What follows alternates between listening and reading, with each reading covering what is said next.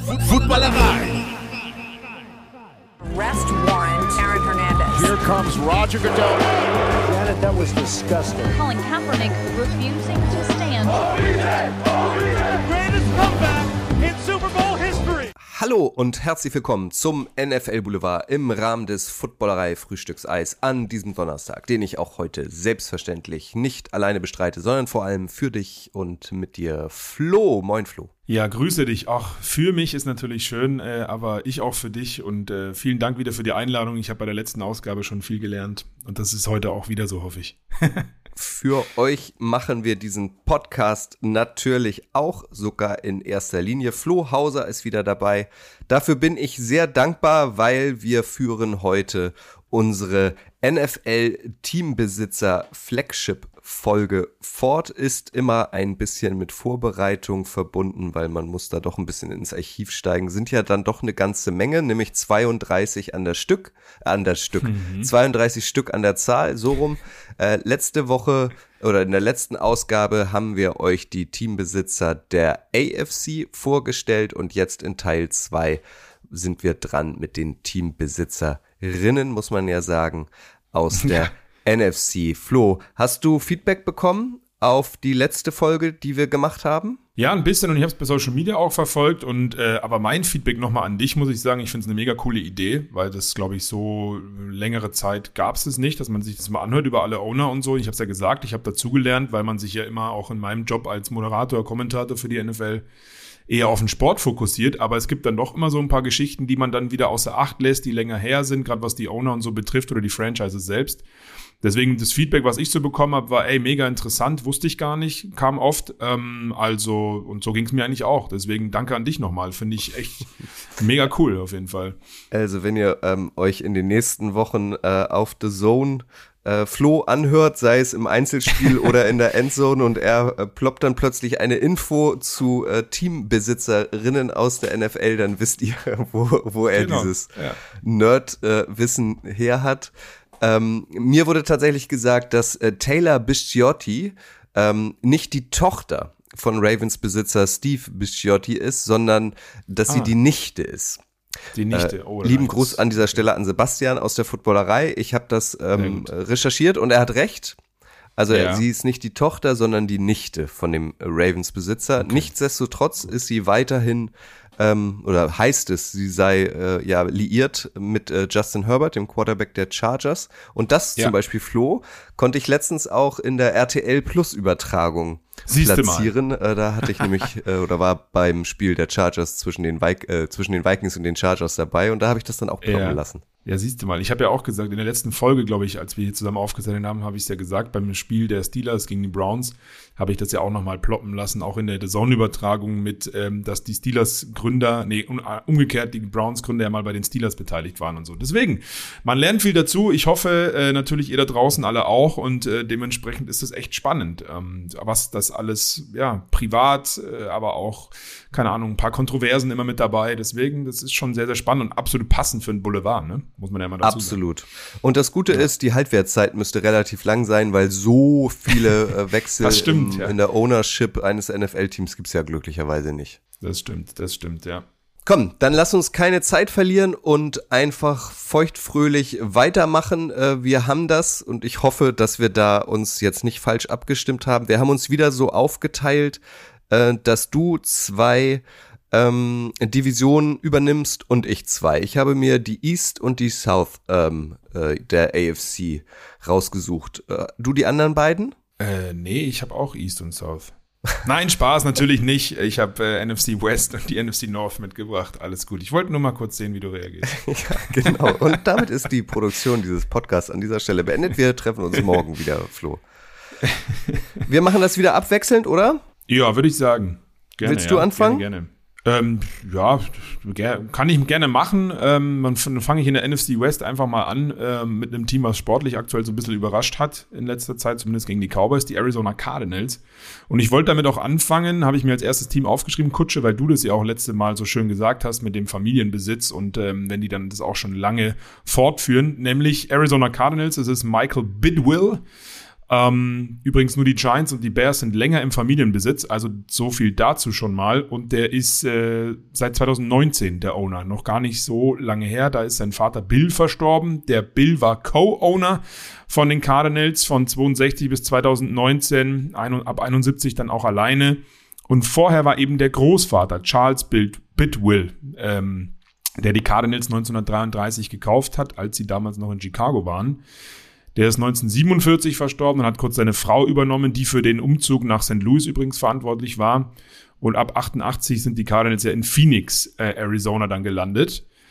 Ähm, also ihr seht, es ist wieder mal ähm, Drittgeneration, sagt man ja dazu, Kutsche. Ne? Und das finde ich eigentlich echt schön, ähm, dass das bei diesen Franchises in der NFL oder im US-Sport generell so beibehalten wird, häufig über lange Zeit. Absolut. Also den Begriff Drittgeneration kannte ich noch nicht, habe ich wieder was gelernt. Okay, siehst du mal. Ja, ich bin da immer so äh, auch aus dem Wrestling Third Generation Superstar und so, deswegen habe ich das jetzt einfach mal wörtlich übersetzt. ich hoffe, das ist richtig. Nee, aber zurück zum, zum Michael Bidwill. Ähm, der hat sechs Jahre lang vorher, bevor er bei den Cardinals war, als Bundesanwalt äh, gearbeitet. Das heißt, er hat einen Abschluss in Jura und BWL gemacht ähm, war dann ab der Mitte der 90er schon als Vizepräsident bei den Cardinals mit dabei. Und was halt eben auch schön ist und zu dieser Geschichte dazugehört ist, 1974, also Mitte der 70er, äh, hat er mit zwei Brüdern als Balljunge gearbeitet, in Anführungsstrichen, für die Cardinals. Also war da immer schon äh, mit dabei aufgrund seines Vaters und seines Großvaters, logischerweise. Und er ist vor allen Dingen hauptmitverantwortlich für das neue Stadion, das State Farm, äh, was 2006 eröffnet worden ist. Ähm, wisst ihr alle, da wurde auch schon, schon der ein oder andere Super Bowl gespielt. Ein sehr modernes Stadion, natürlich aufgrund des Standortes mitten in der Wüste, aber mal, so ist es, wie es ist. Äh, und was ich auch spannend fand, was ich extra nochmal dann in News nachrecherchiert habe, so ein bisschen, der ist sehr fannah tatsächlich. Also der kümmert sich wirklich um die Fans und ähm, äh, die, die, die, das Belangen und die Belangen der Fans hat das Stadion ja auch deshalb gebaut, weil er gesagt hat, Leute, wir kriegen das alte Stadion nicht voll, ähm, lasst uns bitte ein modernes neues Stadion bauen. Und dementsprechend ist er da wirklich sehr darauf bedacht, was die Community rundherum so ein bisschen sagt. Ähm, ist dann so 2007 immer mehr der Kopf geworden auch von der Franchise, als der Vater eben noch mit ihm zusammen das gemacht hat, weil er da schon viel abgegeben hat. Und ich habe zwei Zitate mitgebracht, Kutsche, die zum Boulevard passen. Ich bin gespannt. Ähm, ja, 2014 hat der GM Steve Keim äh, über, über Michael Bidwell gesagt, es ist der, der Kleber, der die Organisation zusammenhält, was ich sehr schön mhm. finde. Und Carson Palmer, wir kennen ihn alle, mhm. ehemaliger äh, Quarterback, der hat so gesagt, als es darum ging, was denn wirklich gut läuft, ja, es ist immer leicht zu sagen, es liegt am Head Coach oder am GM. Nee, bei uns ist es ganz klar der Owner. Und ähm, ich finde, wenn du so ein Feedback bekommst aus dem direkten Umfeld von Spielern und Mitarbeitern, ist es ja nicht so verkehrt, würde ich mal sagen. Nee, dann hast du offenbar viel richtig gemacht. Vor allem auch von entscheidenden ja. Leuten ein Feedback eingeholt. Ja. Gut. Richtig, richtig, ja. Sei ähm, dem, es sei dem Genossen ja. Bitwill ähm, gegönnt, dass dann die Cardinals auch mal wieder ein bisschen erfolgreicher werden, ne? Das stimmt, das stimmt, ja, das stimmt wohl. Ähm, aber immerhin haben drei Super Bowls in Phoenix stattgefunden, seitdem er hm. da Mit Mitspracherecht hat. Nur natürlich noch ohne den Cardinals. Aber gut. Ähm, nur mal so noch nebenbei, weil wir auch immer gesagt haben, wir gucken drauf, was er, was sie privat beziehungsweise außer NFL äh, tätig machen. Nebenbei immer noch als beratender und aktiver Anwalt im, im Umkreis von Phoenix tätig ist da in mehreren Ausschüssen, was ziviles Recht betrifft, aber auch wirtschaftlicher Wachstum äh, der Region, ähm, berät er da sehr, sehr viel und ist eben auch aufgrund seiner Fannähe im äh, Ausschuss, im NFL-Ausschuss für Sicherheit und Fanverhalten und kümmert sich da eben genau darum, wie Fans das sehen, wie es, wenn es um Einrichtungen geht, äh, mit NFL-Bezug, äh, auf Sicherheit, aber eben auch auf ähm, modernes äh, Equipment etc., Ausstattung, damit die Fans eine gute Zeit haben. Denn Football ist Family, wissen wir alle, Fans sind wichtig. Genau, und Kontroversen gibt's eigentlich wenig über den. Das, da war ich dann fast enttäuscht. Spaß beiseite. Ähm, er gibt sehr, sehr wenig Interviews, er zeigt sich nicht so oft in den Medien, dafür aber viel mehr eben in der eigenen äh, Franchise oder im eigenen Umfeld. Anders als offensichtlich Max Eberl zuletzt bei den Leipzigern, aber das nur mal am Rande. Also der ist von den Mitarbeitern sehr, sehr, sehr geschätzt und äh, nochmal Drittgeneration-Owner. Ähm, ich glaube, die Cardinals haben da äh, einen sehr guten Mann an der Spitze der Franchise. Aber da haben wir es wieder, das hat uns ja auch schon in Folge 1 begleitet. Diese Owner haben alle sehr viel zu tun. Sie sind nicht nur Owner, sondern sie haben irgendwie auch noch Zweit- und Drittjobs, sitzen in irgendwelchen Ausschüssen, sind im Zweifel auch noch irgendwo Aufsichtsratvorsitzende. Also um ja. äh, zu wenig äh, Arbeit oder also sie haben auf jeden Fall nicht zu wenig Arbeit Genau, das, das ist genau der Punkt. Und wenn sie nicht arbeiten, dann kümmern sie sich auch irgendwie charity-mäßig viel. Das macht Ja. der Michael Bidwell übrigens auch. Ähm, an seiner Heimatstadt 8 Millionen gespendet, auch in Phoenix im Umfeld immer mal wieder was gespendet. Also ähm, sie haben sehr, sehr viel zu tun und die sind ja meistens auch mit, mit eigener Familie noch hinten dran, die denen dann zuarbeiten. Das ist für euch auch nochmal, wenn wir das alles aufzählen würden, würde die Folge, glaube ich, acht Stunden gehen. ähm, aber das ist bei der Bidwill Family genauso. Der bekommt auch Unterstützung von, von, von seiner direkten Familie, die sich dann noch um andere Aufgaben außerhalb der Arizona Franchise kümmern. Und das ist, glaube ich, auch bei fast allen Ownern der Fall. Ne? Definitiv. Genauso dieses Philanthropische, was wir auch schon in Folge 1 hatten, das Ja. ist mir jetzt in der Vorbereitung für Folge 2 auch wieder also überdurchschnittlich oft über den Weg gelaufen. Ich habe mir das nochmal angeguckt bei Wikipedia. Letztlich, ich finde das so ein bisschen schwammig. Vielleicht kannst du es besser erklären. Steht da ja immer, ähm, das ist irgendwie ein, also es wird immer so definiert, ähm, dass Philanthropen ähm, sich um das Wohl des Menschen kümmern. Das finde ich sehr schwammig irgendwie. Ja, aber damit, also ich glaube, das ist halt der Oberbegriff für genau das, für Community-Arbeit, für äh, Charity-Organisationen, ähm, weil da komme ich auch später nochmal bei einem anderen Owner dazu, Stichwort Kinderunterstützung. Ähm, also die machen ja schon alle sehr, sehr viel, was, was innerhalb der, und es wird ja auch irgendwie, das haben wir letztes Mal auch schon gesagt, das hat irgendwie mit Pflichten zu tun, wenn du aus der Umgebung bist oder einer als großer Arbeitgeber oder als äh, Außendarstellungs, ähm, der, der, der äh, Region bist, wie jetzt zum Beispiel in Arizona, Phoenix ähm, dann wird es ja auch von dir irgendwo erwartet. Und dann ist es halt leicht zu sagen, der, der tut halt viel Philanthropisches, ne? Aber am Ende des Tages ist es ja so. Also natürlich in erster Linie finanziell, finanzielle Unterstützung für sozial schwache Menschen. Ja, das stimmt. Ja. Ich Aber, nehme dich und damit auch euch mit in die NFC East zu den Cowboys und ja, also wahrscheinlich zu dem bekanntesten Owner, wenn man so möchte, Jerry Jones. Owner der Cowboys ist letztes Jahr 80 geworden, besitzt das heute wertvollste Sportteam der Welt, Americas Team. Und das, obwohl der letzte Super Bowl-Sieg äh, der Cowboys fast 30 Jahre her ist. In Texas wird Jerry Jones Bruce allmächtig genannt. Böse Zungen behaupten, nicht der Head Coach stellt die Mannschaft auf, sondern der Besitzer. Die Cowboys kaufte er sich bereits 1989 für einen Schnäppchenpreis vergleichsweise von 150 Millionen Dollar, die er an Vorbesitzer Bum Bright zahlte. Auch ein super Name, finde ich, oder? Bum geschrieben. Bum Ja, Bright. mega. Der Bam Bam von den Feuersteins. Ja, genau. Oder das Bum Bum Eis kenne ich auch noch. Ja, sehr gut. Reich geworden ist Jerry Jones mit der Gründung eines Gas- und Erdölkonzerns in Arkansas. 2009 hat er dann den ähm, Cowboys auch noch das AT&T Stadium äh, mit einem angrenzenden riesigen Trainingskomplex in, in Arlington spendiert. Das Stadion ist eine Goldgrube. VIP-Logen kosten bis zu 500.000 Dollar pro Saison. Warst du mal da? Nee, ich kann mir sowas nicht leisten. Tatsächlich. Ja, Kutsche, wieso? Ich habe da schon Ja. seit Jahren so eine VIP-Loge. Ich, ich kann dich ja gerne mal einladen. Nee, leider, leid, leider nicht. Nein, aber ähm, ich glaube, also das und viele weitere stehen schon noch auf der Bucketlist, klar. Ich war da Aber im bisher- September 22, Ah, ja. das ist schon der Hammer. Also es ist Ja, das ich, Stadion ist wirklich also das war wahnsinnig heiß draußen äh, und äh, drin ist es klimatisiert, also wirklich Mhm. frisch, so 20 Grad, da braucht man schon einen Pulli, aber was das kosten muss, so ein riesen Komplex dann so runterzukühlen, das ist Wahnsinn. Ja, das ist halt Texas, ne? Da ist es immer, immer ziemlich, ziemlich heiß. Ich war ja nicht weit weg mal in Houston und da äh, ist die Stadt quasi eher unterirdisch. Ähm, da ist oben wenig los, sondern alle Shops und so sind unter der Stadt gebaut und da ist richtig Verkehr äh, zur, zur besten Rush Hour. Also jetzt nicht mit Autos, sondern zu Fuß. Fand ich auch sehr spannend. Aber ja, total krass. So ein Stadion da runterzukühlen. Aber jetzt schweifen wir schon wieder ab. Ja, ja, das stimmt. Zurück Mach- zu mach- Jerry mach Jones, der war früher selbst ein Ja. erfolgreicher College-Footballspieler, erst als Running Back, dann in der O-Line mit den Arkansas Razorbacks. Äh, hat er 1964 sogar die National äh, College Championship gewonnen. Ähm, er wird seine Cowboys irgendwann weitervererben. Seine drei Kinder Steven, Charlotte und Jerry Jr. arbeiten schon lange in leitender Funktion bei dem Team. Ich weiß nicht, wie es dir geht mag die Cowboys irgendwie, weil sie halt irgendwie die wertvollste, das wertvollste Sportteam der Welt sind. Ich würde Jerry Jones irgendwie gönnen, dass er zu Lebzeiten nochmal so einen Super Bowl-Sieg seiner Mannschaft miterlebt. Wie geht's dir? Ja, ich sehe das Ganze sehr neutral, ich, ohne, ohne was Falsches zu sagen, aber ich gebe ich, ich, ich geb dir recht, weil wenn man ich meine, dieser medialen Darstellung immer Glauben schenken darf, aber wir sagen sie auch, wir haben es letzte Woche oder bei der letzten Folge auch schon gesagt, wie viel Arbeit die Owner da auch wirklich reinstecken.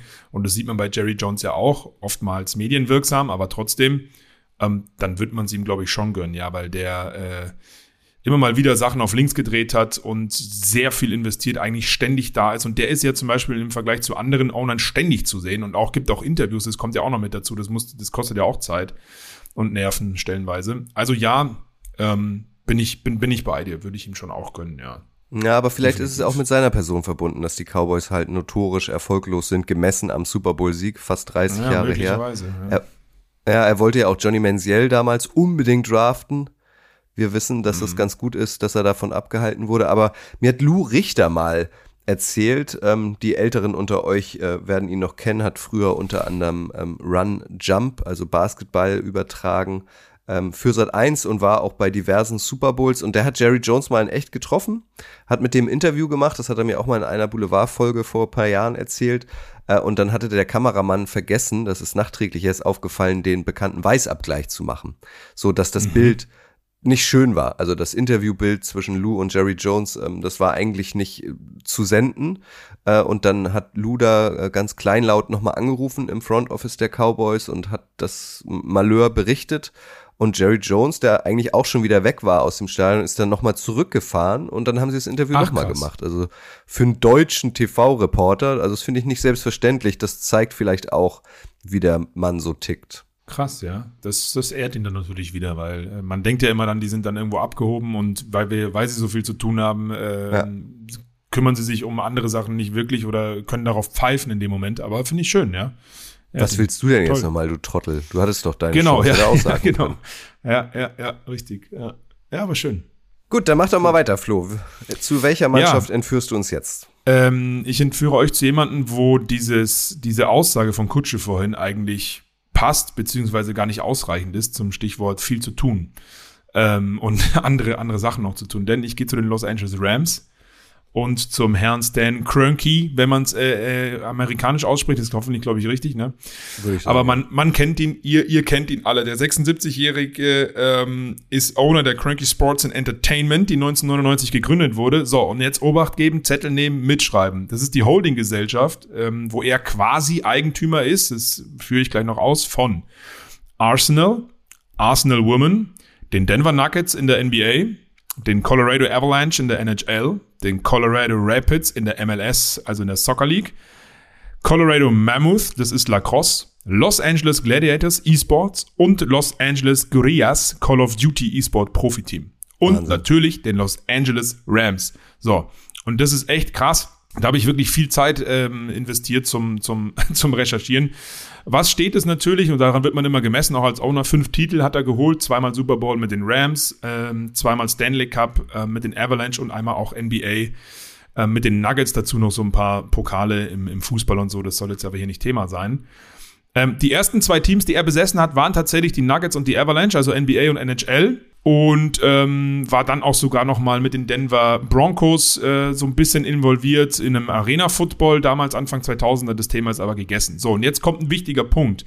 Seine Frau Ann, das ist die Besitzerin von dem NBA und NHL-Team, wegen der Auflagen der NFL. Denn als er ähm, sich dann für die Rams quasi interessiert hat, ähm, hat die NFL gesagt, kannst du machen, aber du darfst nicht in anderen großen Sportligen auch Owner sein, also der Hauptanteilseigner. Dann haben man, haben man sich das relativ leicht gemacht, in Anführungsstrichen, und das an seine Frau überschrieben, die übrigens die Tochter von Walmart-Mitbegründer äh, James Bud Walton ist. Also die kennt sich mit viel Geld auch aus. So kann man es, glaube ich. Äh, Ein gewisser sagen. Teil Kleingeld ist vorhanden. Richtig, richtig. Äh, dann, dann hau ich den Fakt schon mal vorher raus, denn letztes Jahr 2022 laut Forbes 10,7 Milliarden US-Dollar schwer, der Herr Kroenke. Und da ist äh, die Frau nicht mit einberechnet. Die ist, glaube ich, irgendwie 9, 9 Milliarden US-Dollar äh, wurden der, glaube ich, zugeschrieben. Also ihr seht schon eine reiche Family. Wie auch immer. Ähm, eine Kontroverse gibt's, das werden alle Rams-Fans wissen. 2016 hat er Verträge gebrochen, in Anführungsstrichen, als er die damals noch St. Louis Rams nach LA holen wollte. Das hat dann natürlich Kosten nach sich gezogen für die gesamte Liga etc. pp. Grundsätzlich mal hat er äh, 1995 30 Prozent der Anteile gekauft, hat dann dafür gesorgt, dass die Rams von Anaheim nach St. Louis gebracht wurden und ist dann 2010 der komplette Owner geworden. Der Los Angeles Rams und musste da eben die Hauptanteile ähm, der Nuggets und Avalanche an seinen Sohn bzw. Frau abgeben. Und jetzt komme ich nochmal zu dem Thema, du wirst es auch wissen, da gab es damals diese Klausel, die besagt hat, dass die St. Louis Rams äh, innerhalb einer gewissen Jahres, äh, eines, eines Jahresablaufs, einer Zeitspanne, eins der Top 4 Stadien in der NFL haben sollen. Und das war mit ähm, im Investment damals, als er die übernommen hat, dass er da eben dafür investiert und so weiter und so fort. Dann hat er sich mit der Stadt ein bisschen überworfen. Ähm, es war nicht ganz klar, ob das überhaupt geht und hat dann einfach gesagt, du in Inglewood, da habe ich noch ein, da habe ich noch einen Grund, da bauen wir so ein Ding hin. Und dann ging der Streit eben los. Ähm, und lange Rede, kurzer Sinn. Äh, St. Louis ist immer noch sauer, glaube ich, ähm, bis heute. Und in Inglewood ist dann ein neues Stadion entstanden. Auch zeitgleich, als die Raiders übrigens auch geguckt haben, wo sie hinziehen. Und dann eben auch die Chargers, damals noch San Diego Chargers. Ähm, den Rest der Geschichte kennt ihr, da steht das heftigste Stadion aller Zeiten. Da war ja auch der Super Bowl. Warst du da eigentlich schon? Ich war bei diesem Super Bowl waren? sogar. Also es ah, ja, siehst du, genau. ein Sensationsstadion. Ja. Wahnsinn. Ja, glaube ich. Ich hatte es irgendwie im Hinterkopf, dass du da gewesen bist, genau. Ähm, also das mal dazu ähm, und dann noch ein paar Sachen privat, um es nochmal zu sagen, die haben sich natürlich eine Menge, Menge Geld angeeignet, aber der erste Job von ihm, von Stan, ähm, war äh, Bodenwischen. Und zwar im Laden von seinem Vater, äh, der so Holzparkett, Holzböden, aber auch für Sportplätze hergestellt hat, in einem ganz, ganz kleinen Dorf sozusagen. Aber das Witzige dabei ist, mit zehn, wenn man dem allen Glauben schenken darf, was im Internet steht, hat er die Buchführung des Ladens gemacht. Ähm, mit also zehn. mit zehn, ja, mit, mit zehn halt ähm, hier, wie sagt man, was hast du eingenommen, Umsätze, Gewinnspanne, das wusste er alles schon, was ich dann in der Ausbildung ungefähr Mitte 20 irgendwann mal gecheckt habe. Krass. Aber gut. Ähm, 83 dann die Krönke Group gegründet, erst mit Immobilien quasi reich geworden, Shoppingcenter und Wohnhäuser gebaut. War dann noch bei anderen Firmen mit beteiligt für suburbane Entwicklung. Ähm, die wurde dann relativ schnell auch zwei Milliarden Dollar wert. Und dann hat er auch noch einen Weinanbau, eine Firma 2006 gegründet, hat einen Haufen Ranches, beziehungsweise Höfe, würde man bei uns sagen, an denen auch wirklich gearbeitet wird, also auch Profit daraus geschlagen wird. Ähm, ist äh, seit 2015 der neuntgrößte Landbesitzer der USA. Also das kommt auch noch mit dazu. Ähm, dementsprechend ist der, glaube ich, ein, wie sagt man bei uns, ein Allshasser, was das irgendwie angeht. Äh, Sport, Sportteams eine Menge, eine Menge Grund.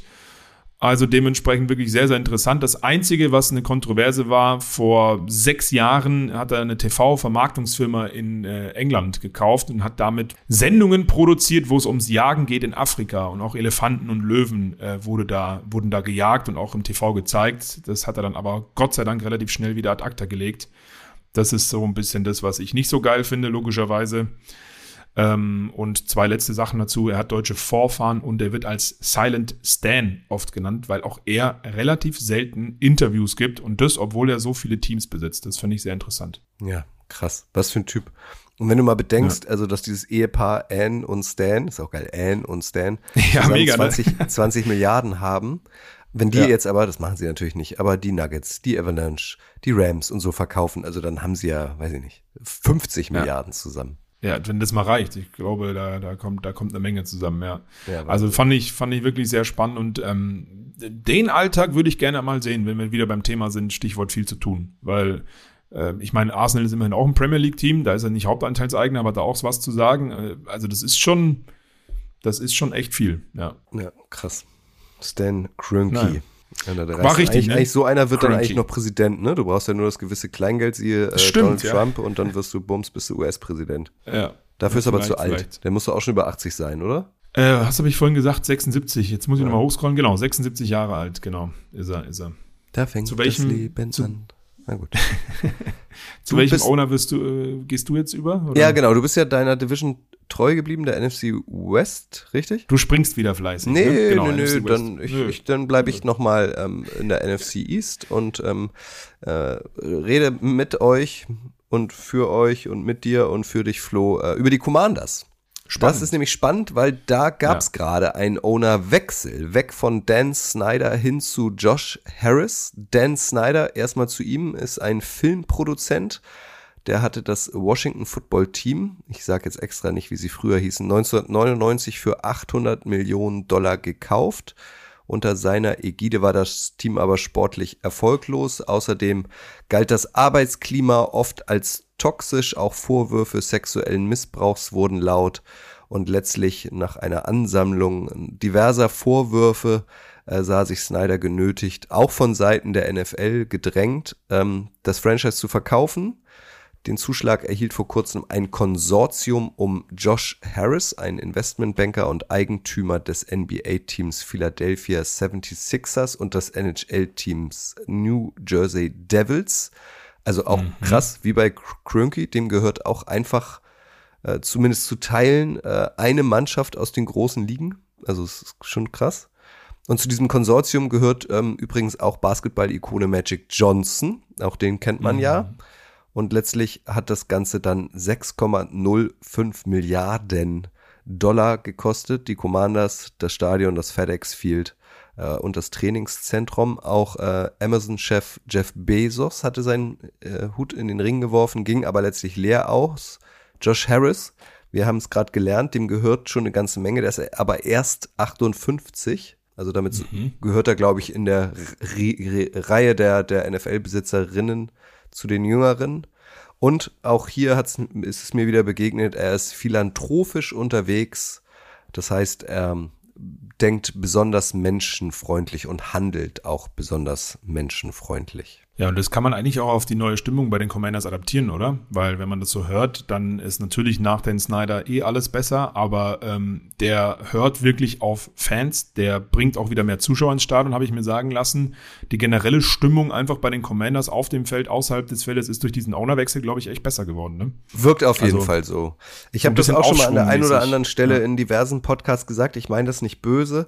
Es wird aber auch Zeit, finde ich, weil die Commanders, also das Washington Football Team, ist so für mich unter den 32 NFL-Teams irgendwie das Team, mit dem ich am meisten Schwierigkeiten habe, es irgendwie zu greifen. Das, äh, die waren ja auch mal erfolgreich früher, auch Super Bowls gewonnen und so.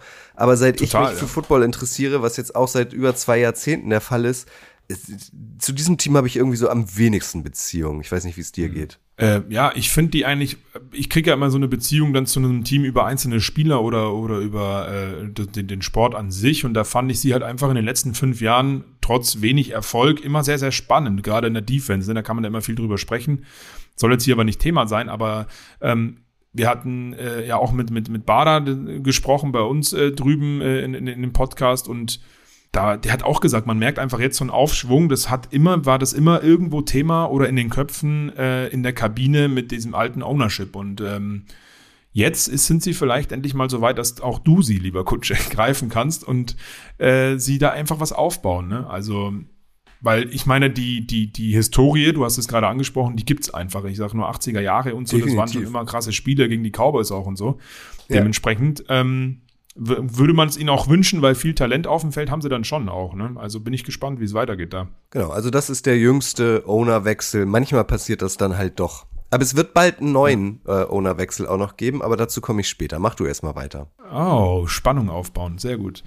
Äh, ich mache indessen weiter mit den Seattle Seahawks, mit äh, Joe Lynn Allen, genannt Jody. Das ist eine 64-jährige Dame, die in Seattle geboren ist, also die kommt auch von dort ähm, mal kurz zu ihr, die hat Schauspiel ursprünglich studiert, hat auch eine Produktionsfirma ähm, gegründet und an einigen Filmen äh, gearbeitet und beteiligt. Ich habe mir die Filmografie auf Wikipedia angeguckt. Ähm, das könnt ihr gerne auch nochmal machen und mir gerne schreiben, welchen der Filme ihr beim Lesen sofort erkannt habt.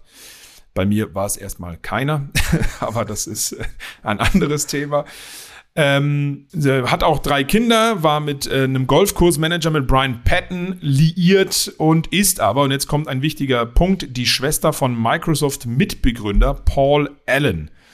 Ähm, die haben gemeinsam dann auch nochmal eine andere Firma gegründet, die nennt sich Vulkan Inc ähm, eine Firma, und da sind wir wieder bei dem Philanthropischen vielleicht auch ein Stück für benachteiligte ähm, Familien, Stichwort Entwicklung, Immobilienbau, Unterstützung, ähm, quasi Charity, aber es ist eine, eine Firma, also die ähm, äh, verdienen daran auch. Ähm, der Bruder Paul ist 2018 verstorben und dann hat sie fast alles übernommen. Ähm, vor allen Dingen musste sie auch einige Ungereimtheiten lösen, äh, was ich so gelesen habe, Stichwort Steuern, ähm, die der Bruder hinterlassen hat. Und mittlerweile ist sie ähm, äh, Vorsitzende sozusagen oder Owner der äh, Seahawks und eben auch der Portland Trailblazers in der NBA. Ähm, hat auch kleine Anteile an den Seattle Sounders. Äh, das ist wieder in der Major League Soccer. Alles nachdem ihr Bruder eben verstorben ist, der quasi die Anteile so eins zu eins ähm, weitergegeben hat. Allerdings hat sie ihren Bruder, weil sie die Firma ja auch gemeinsam gegründet haben, die ich gerade erläutert habe, immer schon länger beratend zur Seite gestanden.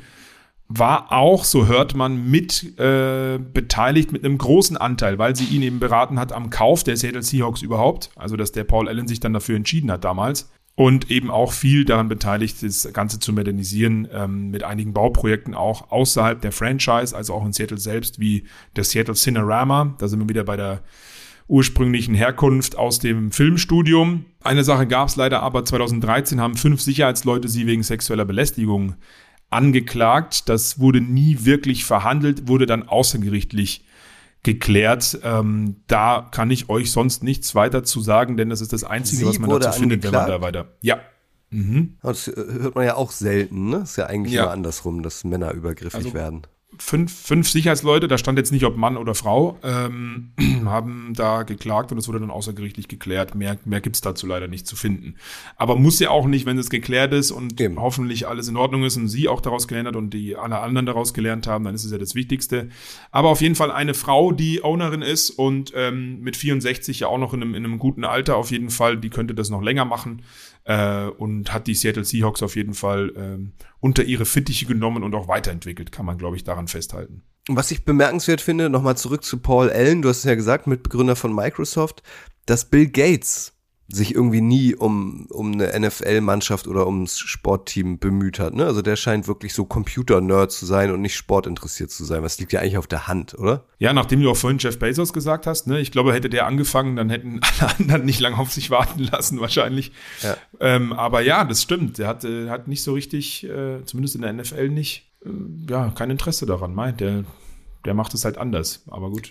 Wenn du erstmal. Milliardär bist, ne, dann kannst du in Urlaub fahren, wo du willst, du kannst da hinkommen, wie du willst, du kannst dir 5 Milliarden Autos kaufen, du kannst dir 13 Privatjets kaufen.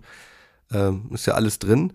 Aber richtig smart, wenn du dann mal richtig Geld hast, ist es wahrscheinlich tatsächlich in ein Sportteam zu investieren, vor allem in ein NFL-Team, weil du weißt, das ist die perfekte Geldanlage. Also die wird immer im Wert steigen. Ja, total. Vor allen Dingen, wenn man es ja auch vergleicht mit unserer letzten Ausgabe. Einige haben sie ja so noch im alten Jahrtausend oder an, zur, zur Wende des neuen Jahrtausends gekauft und dann haben sie jetzt ja unfassbaren Wert Ja. gesteigert. Aktuell ist es ja sehr, sehr teuer, wie wir gerade gelernt haben bei den Commanders. Was waren es? 6 Milliarden? Ja. Also, ähm, die musste dann auch erstmal auf der hohen Kante haben. Ja, wie gesagt, Jerry Jones hat irgendwie nur 185 Millionen bezahlt. Nur ist auch gut, aber und heutzutage ist es die wertvollste Franchise. Ich glaube, die, Ja, die Cowboys sind über 9 Milliarden wert oder so. Krass. Ja, 9 Milliarden, das musst du dir mal vorstellen. krass. Ja, das Krönke könnte sich's kaufen. Aber gut. Ich mache weiter bei den äh, Philadelphia Eagles, weil der Besitzer Jeff Lurie, der ist mittlerweile 72, hat auch 185 Millionen Dollar bezahlt für eine Sportmannschaft, nämlich die Eagles. 1994 war das. Lurie ist Kinokettenerbe und arbeitete ähm, auch wie die von dir eben vorgestellte Dame als Produzent von Hollywood-Filmen. Auch bei ihm habe ich mir äh, mal so angeguckt, ähm, in welchen Film er denn beteiligt war. Mir ging es genauso wie dir. Ich kannte jetzt keinen, ich bin aber auch kein Cineast. Ich kann dir aber sagen, dass er mit dem äh, Film Inside Job 2011 sogar einen Oscar für den besten Dokumentarfilm gewonnen hat. Also der ist auch Oscar-Preisträger, kann auch nicht jeder über sich sagen. Er hatte zuvor unter anderem auch schon Interesse am Kauf der New, New England Patriots, da war aber ein gewisser Robert Kraft erfolgreicher. Ähm, ähm, Lurie hatte nämlich eine Dauerkarte als kleiner Junge bei den Patriots.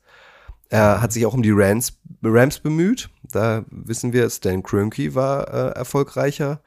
Also beide, bei beiden ging er leer aus. Letztlich hat er sich dann die Eagles gekrallt. Ähm, witzig finde ich an dieser Stelle ist fast schon ironisch, dass er dann ausgerechnet gegen die Patriots in der Saison 2017 mit den Eagles erstmals den Super Bowl gewonnen hat. Da schließt sich dann der Kreis.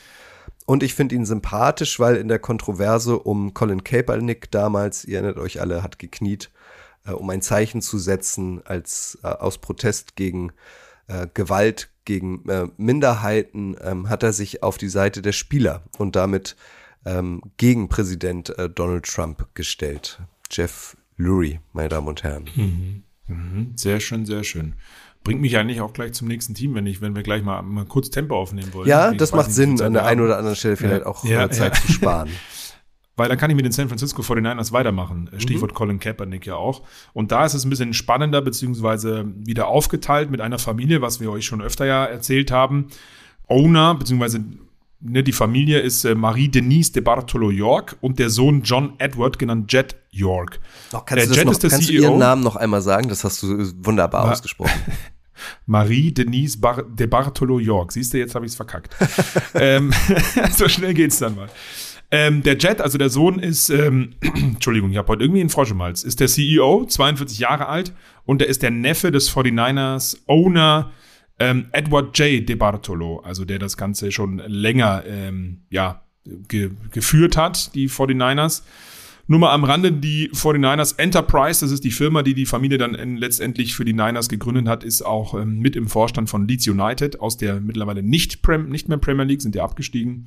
Das nur mal am Rande. Jet äh, hat ähm, Abschluss gemacht in Finanzwesen und Geschichte und ist dann 2008 der Präsident der Niners geworden.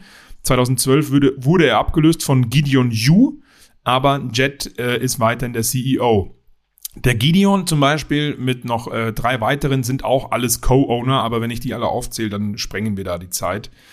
Ähm, nur mal so am Rande. Und der Jet hat eine seiner ersten Tätigkeiten als dann wirklich Chairman, Schrägstrich CEO, ähm, so ein bisschen Probleme mit den Fans gehabt, nachdem er Jim Harbaugh damals entlassen hat, ähm, der ja sehr beliebt war auf jeden Fall. Und das kam dann auch nicht so geil an. Aber Mai, und er ist nach wie vor der, der federführend bei den 49ers aktuell das Ganze leitet. Aber nach wie vor mit seiner Mutter Marie Denise de Bartolo York, ähm, die nach wie vor Owner und auch Co-CEO der Niners ist. Die ist 73 Jahre alt und ist eben die Tochter von Edward. Ähm, ist dann nach dem Studium eben in die De Bartolo Corporation mit eingestiegen, also ins Familienunternehmen. Und nach dem Tod des Vaters 1994 hat sie die gesamte Firma übernommen hat dann alle 78 De Bartolo Malls verkauft. Also das ist eine Shopping Mall Firma gewesen ähm, und damit bisschen bisschen Kohle gemacht. Ähm, und der Vater Edward war übrigens auch an den Pittsburgh Penguins in der NHL beteiligt. Natürlich. Auch die Anteile hat sie, natürlich, auch die Anteile hat sie sofort verkauft, nachdem es Anfang der 90er dann ein paar ähm, ja, wirtschaftliche Krisen gab. Also sie hat eigentlich alles auf links gedreht, ähm, nachdem sie übernommen hat, so muss man sagen. 1999 wurde sie dann der Kopf der 49ers, nachdem ihr Bruder Eddie da eigentlich vorher ja ähm, federführend war, aber der hatte ein bisschen Probleme bei der Weiterführung. Es war nicht ganz klar, ob er da, ob, ob er ja der Kopf bleiben kann. Da gab es ein paar Sachen, jetzt nicht unbedingt krass kontrovers, aber der musste halt viel offenlegen, etc. pp. Er hat später, viel später gesagt, 2016, er wollte einfach ähm, abtreten, um mehr Zeit mit der Familie zu haben, aber da gab es schon so ein paar steuerliche Sachen, die dann nicht ganz gerade liefen und sie ähm, hat dann von ihrem Bruder das Ganze übernommen und ja, einen besseren Job gemacht. Genau, und der Mann von ihr, der John, ist auch mit Co-Owner, das nur noch mal mit am Rande, ähm, die dann auch gemeinsam eben ihrem Sohn Jet die Kontrolle übergeben haben. Und dann gibt's noch mehrere Co-Owner, wie eben den Gideon Yu, Mark Wan und ähm, den Herrn Sobrato. Aber die kann ich euch jetzt nicht alle vorstellen, weil dann hat Kutsche, sagt mir irgendwann, jetzt lass mal gut sein. Ähm, aber auch da, wie gesagt, ähm, Familienunternehmen über Jahrzehnte, über, über, sorry, über Generationen. Und ähm, auch die sind ja jetzt nicht unerfolgreich, kann man sagen. Aktuell, die 49ers sind diese Saison sowieso nicht. Ähm, Finde ich auch einen ganz spannenden Punkt. Wenn ich dir sage, Flo, pass auf, ich spendiere dir ein NFL-Team, dann würde deine Ja. Wahl wahrscheinlich auf die 49ers fallen, oder? Oh, ja, das hast du mich, glaube ich, letztes Mal auch schon gefragt, oder? Das ich so? würde, ich würde, ich weiß es nicht mehr. Ich Oder vielleicht nicht. haben wir uns auch privat drüber unterhalten, kann Ja. auch sein, als wir gesagt haben, wir machen das hier. Ähm, ja, ich finde, aber die wären, glaube ich, so teuer. aber wenn du, mir spend-. Wenn, wenn, wenn du es mir spendieren würdest, dann ja, weil ähm, da scheint oft die Sonne. Vielleicht kann man das Stadion ein bisschen modernisieren. Das fände ich nicht schlecht, das Levi Stadium, auch wenn es irgendwie seinen Charme hat. Ich glaube, da kann man ein bisschen was draus machen. Mhm. Ähm, ja, nehme ich. Vielen Dank. Weihnachten kommt ja auch bald, Kutsche. Weißt du Bescheid? Ja, genau. Ich, ich pack's dir noch ein bisschen ein. Die Für, Bartolomeo. für, welche würdest, für welche würdest du dich denn interessieren, wenn, wenn Washington zum Beispiel für dich gar nicht greifbar nee, war? Washington wäre es für mich nicht. Ähm, Ja. ja. die Jaguars Oder- oder- fände ich natürlich Jaguars, ja, interessant klar. irgendwie. Ja. Ah, Ich finde Ja. eigentlich alle interessant. Chicago Bears finde ich irgendwie auch super, weil sie so viel Geschichte haben, quasi zu den Ja. Gründungsmitgliedern der NFL zählen. So Traditionen, geiles Stadion, geile Stadt. Für die Bears würde ich mich auch interessieren, aber ich glaube, die kosten halt auch so richtig. Die kosten so richtig. Ich weiß nicht, ob ich mit denen weitermachen soll, wenn wir gerade die Bears ansprechen. Ähm, Oh, kannst du machen. kurz wechseln wollen, oder? Ja. Äh, auf jeden Fall wollte ich nur noch mal sagen, ich weiß nicht, wie ihr es seht, liebe, liebe Footballerei-Community, aber ich sehe Kutsch ja eher als äh, auf dem Posten des Commissioners. Das sage ich immer wieder. Ähm, und vielleicht wird's ja irgendwann mal was. Übrigens, Mal es wurde immer noch nicht der Vertrag von Roger Goodell verlängert. Das möchte ich an dieser Stelle nochmal betonen. Ah ja. Ah, okay. Siehst du Also, ja ihr könnt ja mal, ihr könnt ja mal eure Schlüsse daraus ziehen, was das bedeutet. kannst dich ja mal bewerben auf den Posten. Ja, vielleicht habe ich das auch schon. Vielleicht gab es da auch schon Ja, das okay. ein oder andere Gespräch. Vielleicht habe ich Bin auch schon den gespannt. Wonder League-Test gemacht. Vielleicht habe ich ihn aber auch nicht verstanden. Vielleicht. Stay tuned. Vielleicht, vielleicht. Ja, also du kannst gerne mit den Bears weitermachen. Du hast allerdings die Ja. NFC West abgeschlossen, wenn ich mich nicht verzählt habe. Ich könnte auch noch schnell Korrekt. die NFC East abschließen. Ach so, ja, dann, dann macht es doch erstmal. Jetzt haben wir eh wieder dazwischen was anderes besprochen. Ja. Dann, dann halten wir den Spannungsbogen bei den Bears und mach du gerne weiter mit, mit dem letzten Wir Team. aus unterhalten uns halt zu gern über Football, das ist unser Problem. Flo. Das stimmt, das stimmt. Genau, die Giants, die fehlen noch in der NFC East. Äh, da haben wir endlich mal wieder für mich das erste Mal heute ein Familienunternehmen. Aktuell sitzt dort John Mara am Ruder. Die Giants sind nämlich immer noch in Familienhand. John Mara ist heute 68 und der Enkel von Tim Mara, der hat die Giants 1925 gegründet. Ähm, 1959 ist Tom Mara gestorben. Der war ein selbstständiger Buchmacher für Wetten, der dadurch bereits in jungen Jahren vermögend äh, wurde. Äh, Tim Mara hat ähm, äh, die Giants damals äh, an, an John Mara dann weiter vererbt. Äh, nee, anders. Also ich, das ist ein bisschen kompliziert. Tim Mara ist der Gründer. Der hat es weiter ja. vererbt an Wellington Mara, der 2005 gestorben ist. Und Wellington Mara hat es dann weiter vererbt an John Mara. So, und das ist der aktuelle Owner der, der New York Giants. John Mara hat auch den Bau des MetLife Stadiums äh, veranlasst. Also, wenn ihr gefragt werdet, wem gehören eigentlich die Giants, das ist die Mara-Familie. M-A-R-A. In dritter Generation. Wie hast du es vorhin genannt, Flo? In Drittgeneration. Wie war dein Wort? Drittgeneration, ja. Ja, Dritt, Drittgeneration. Genau, also auch die Giants sind in. Drittgeneration. Und das hatten wir letzte Woche, äh, letzte Woche, letzte Folge auch schon mal so ein bisschen angeploppt. Es gibt eine schöne Liebesgeschichte, quasi aus den Chefetagen der NFL, nämlich Timothy Christopher Mara und Kathleen Rooney. Die sind verheiratet. Timothy ist der Enkel von Tim Mara und Kathleen ist die Enkelin von Art Rooney, dem Gründer der Pittsburgh Steelers, die ja ebenfalls in Familienhand verbandelt sind. Das bedeutet, letzte Folge haben wir da auch schon ein bisschen drüber gesprochen, die Steelers und die Giants sind familiär miteinander verflechtet. Und der Höhepunkt dieser ganzen Geschichte ist eigentlich, dass Timothy und Kathleen ähm, Kinder bekommen haben, vier gemeinsame und darunter ähm, eine Tochter, die heißt Rooney Mara. Das heißt, ihr Vorname ist quasi äh, adaptiert aus dem Gründer der Steelers und ihr Nachname Mara ist ja der Nachname der Giants-Familie sozusagen. Also ich weiß nicht, äh, ob die Das ist glücklich witzig. darüber ist, dass ihr Vor- und Nachname aus zwei Football-Familiendynastien besteht, aber also da haben sie dem Ganzen die Krone aufgesetzt, oder? Also andersrum wäre irgendwie cooler gewesen, oder? Dann wäre sie Mara Rooney quasi. Aber Ja. Rooney Mara ist natürlich, naja, gut. Was, was hilft ja nichts. Aber sie hat die Öffentlichkeit gesucht. Ähm, die Ja. ist Schauspielerin, Ja? genauso wie ihre Siehste. Schwester Kate Mara. Mit dem Namen muss man das dann ja auch machen. Und ich wollte eigentlich sagen, es fehlt nur noch so ein Sohn, der dann in der NFL spielt, oder? Absolut. Eigentlich. Der würde das Absolut. Ganze abrunden. Ja. Was, äh, da fällt mir auch ein, was fehlt, und da gibt's ja auch schon seit Jahren Gerüchte, dass sich äh, Peyton Manning irgendwo gern beteiligen würde bei irgendeinem NFL-Team.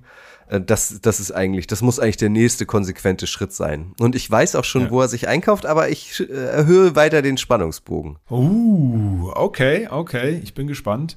Ähm, dann mache ich in der Zeit mal weiter mit den, mit den Bears, oder? Die du ja so gerne Ja, magst. das heißt, du nimmst Dann uns mit in die. NFC North. So sieht's mal aus. Ich springe mit euch in die NFC North und zwar fangen wir den Chicago Bears an und das ist natürlich sehr interessant. Wir haben sie alle immer mal wieder, glaube ich, bei Übertragungen gesehen. Sie wurde immer mal wieder eingeblendet. Aktuell habe ich nicht rausgefunden, wie es ihr geht, aber die Dame Virginia Marion Hallis McCaskey ist 100 Jahre alt. Im Januar 2023 ist sie 100 Jahre alt geworden. Vater George Hallis, kennen wir alle, der Gründer der Bears. Ähm, und sie hat erst im Mai mal verlauten lassen, das fand ich sehr spannend zum Thema, was ist es eigentlich wert. Da sagte sie, mein Vater George hat die Bears für 100 Dollar gegründet. Jetzt ist es das sieben Millionenfache wert. Ähm, also das ist doch, zeigt mal, ähm, da haben sie richtig investiert damals. Ja, absolut. Gutes Näschen Ja. gehabt. Absolut, ja. Äh, nachdem George Hallis 1983 verstorben ist, ist sie die Besitzerin geworden von den Chicago Bears, ist auch nach wie vor offiziell im Vorstand mit dabei, gibt aber viel an den Sohn George McCaskey ab. Da ähm, sage ich gleich nochmal einen Satz dazu. Äh, Virginia hat elf Kinder. Einer davon ist eben George. Der ein oder andere oder die ein oder andere ist auch in der Bears ähm, ähm, tätig. Und ähm, offiziell hat sie immer noch 80 Prozent der Anteile der Franchise die erst damals ihr Bruder bekommen hat tatsächlich. Äh, Ich glaube 1963 war es. Der ist dann aber relativ überraschend Ende der 70er an einem Herzinfarkt verstorben und seitdem hat sie dort das Sagen. Kurzer Ausflug, ähm, weil das dann natürlich spannend ist, weil ihr auch wissen wollt, wie es aktuell dort läuft. George McCaskey, also ihr, ihr Sohn ist dort ähm, jetzt der Chairman quasi, der, der das Sagen hat. Großvater George Hallis, Gründer der Bears, logischerweise. Und der ist halt eben auch bei den Bears aufgewachsen, weil die Familie ständig dort im Umkreis war, beim Summer Training Camp etc., bei Auswärtsspielen war er mit dabei. Äh, mit 14 auch die ersten kleinen Jobs in der Franchise bei den Chicago Bears selber gehabt, auch als Balljunge ähm, gearbeitet. Auch das finde ich immer schön. Also der hat quasi alles als Kind schon aufgesaugt und führt jetzt die Chicago Bears an. Das finde ich eigentlich ganz spannend. War dann 20 Jahre tätig als der Ticketmanager der Bears. Ähm, komplett. Also der hat sich wirklich um alles gekümmert, was auch Merchandising rund um Ticketverkauf und so weiter damit zu tun hat und ist seit 2004 im Vorstand der Bears. Und dann noch wieder mal privat am Ende. Ich musste eigentlich mal tauschen. Eigentlich müsste ich das immer am Anfang machen, aber auch das finde ich sehr spannend. Ähm, der hat bei ähm, mehreren TV-Nachrichtensendern gearbeitet, als Redakteur auch in mehreren Städten. Und, das finde ich toll, ist äh, Schiedsrichter in seiner Freizeit, wenn er sie überhaupt noch hat. Stichwort, die haben alle viel zu tun, im Jugendsport. Also der pfeift Fußballspiele, Basketballspiele ähm, und Baseballspiele tatsächlich. Und das finde ich doch auch mal wieder eine tolle Sache als Owner der Bears äh, mit dieser ganzen Tradition. Aber ich glaube, das hat auch damit zu tun, dass auch er bereits einige Kinder hat. Also die Hallis McCaskey Familie hat sehr, sehr viel Nachwuchs und wahrscheinlich pfeift er auch das ein oder andere Fußballspiel nur innerhalb der Familie. Ja, ist doch ein schöner Ausgleich zu seinem anstrengenden Ja. Job. Definitiv, ja. Und wenn es so viele Kinder gibt, und das finde ich ganz gut, dann äh, deutet ja auch vieles darauf hin, dass die Bears auch in den nächsten Jahrzehnten in Familienhand bleiben können. Sehr wahrscheinlich, sehr wahrscheinlich, ja. Der George ist äh, jetzt auch noch nicht so alt, also der wird es auch noch ein paar Jahre machen und dann muss man mal gucken, wer dann da von denen ähm, äh, da noch nachkommt. Ich bin vor allen Dingen aber gespannt, äh, Virginia wird im Januar dann, das ist ja auch nicht mehr so lange, 101 und sie scheint, ich weiß nicht, wie du sie auch schon wahrgenommen hast, wenn du sie gesehen hast in TV-Übertragung, immer noch sehr, sehr fit zu sein. Man sieht ihr das Alter natürlich an, aber ähm, ich habe nicht rausgefunden, wie viel sie wirklich noch entscheidet, weil sie eben viel an den George abgegeben hat aber immer noch 80 Prozent äh, Anteile, da wird sie schon das ein oder andere Wörtchen mitsprechen, denke ich. Und sie ist sehr beliebt Stimmt. übrigens bei allen, auch bei den Spielern. Ne? Die guckt auch immer vorbei. Ähm, nicht mehr bei jedem Training, logischerweise in dem hohen Alter, aber die ist immer, immer vor Ort, so, so, so, sofern es geht und ist da sehr, sehr beliebt in der Franchise, was man so liest. Und das mit 101. Ja, Und ihr Sohn wird äh, sie bestimmt des Öfteren noch um Rat fragen. ja, mit Sicherheit. Davon gehe ich aus. Ja. Aus. Volkstrauertag in Chicago sollte sie mal versterben. Ja, das ist, das ist wohl wahr. Ja, das ist wohl wahr. Aber noch Na komm, lebt dann sie ja, und das ist mit- sehr schön. Und deswegen Ja. mach, mach du weiter. Kommt jetzt der, die Auflösung der Spannung oder kommt es ganz zum Schluss? Große Leidenschaft und packende Momente. Genau das wollen wir genießen.